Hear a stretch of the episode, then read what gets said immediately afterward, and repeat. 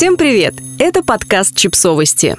Мы знаем все о детях. Рубрика «Личные истории». Подросток не хочет мыться. Что делать? Автор текста, озвученного в подкасте, Ольга Уткина, журналист и мама подростка и второклашки. Если малыша можно было уговорить или хотя бы заставить принять душ, причесаться, почистить зубы, то с ребенком 11-13 лет старые методы уже не работают, а предложение помыться перетекает в скандал.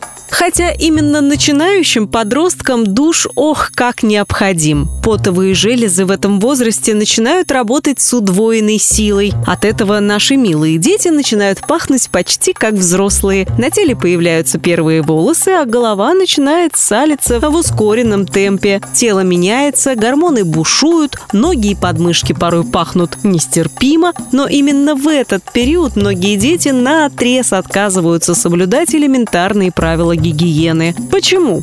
Основная задача подросткового возраста – отделиться от родителей и взять на себя ответственность за свою жизнь. Но это наступит позже, а пока в раннем подростковом возрасте 11-13 лет способность к ответственности только начинает формироваться.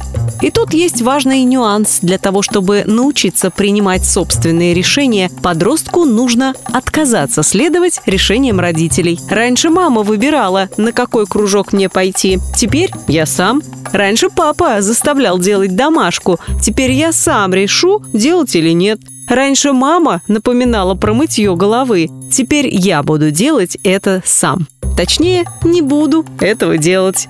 Так подросток пытается обрести контроль над собственной жизнью. Да, со стороны это может выглядеть как глупый и бессмысленный протест. На зло маме отморожу уши. Но на самом деле человек таким образом взрослеет и учится принимать собственные, пусть пока и не очень логичные, решения. И что делать родителям? Молча наблюдать за тем, как ребенок превращается в неандертальца? У родителей тут есть два пути.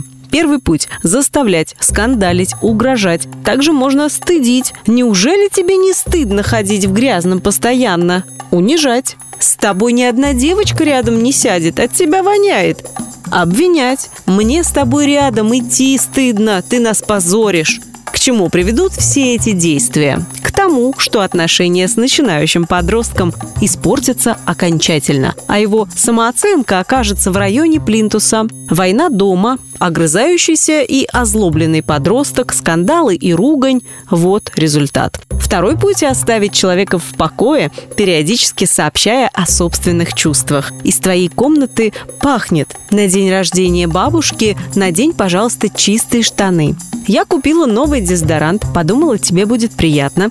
Все это мы говорим без капли ехидства, спокойно, безоценочно, сообщаем или просим. Таким образом, подросток почувствует, что давление со стороны родителей ослабло, и никто не претендует на то, чтобы ущемлять его право на собственные решения. Постепенно он поймет, что мыться, причесываться и чистить зубы в его интересах, а ваши отношения останутся ровными и хорошими. Большинство подростков проходят через нежелание мыться, зато лет с 13-14 их невозможно вытащить из душа. Это нормальная фаза подросткового развития, и не нужно устраивать войну вокруг гигиены.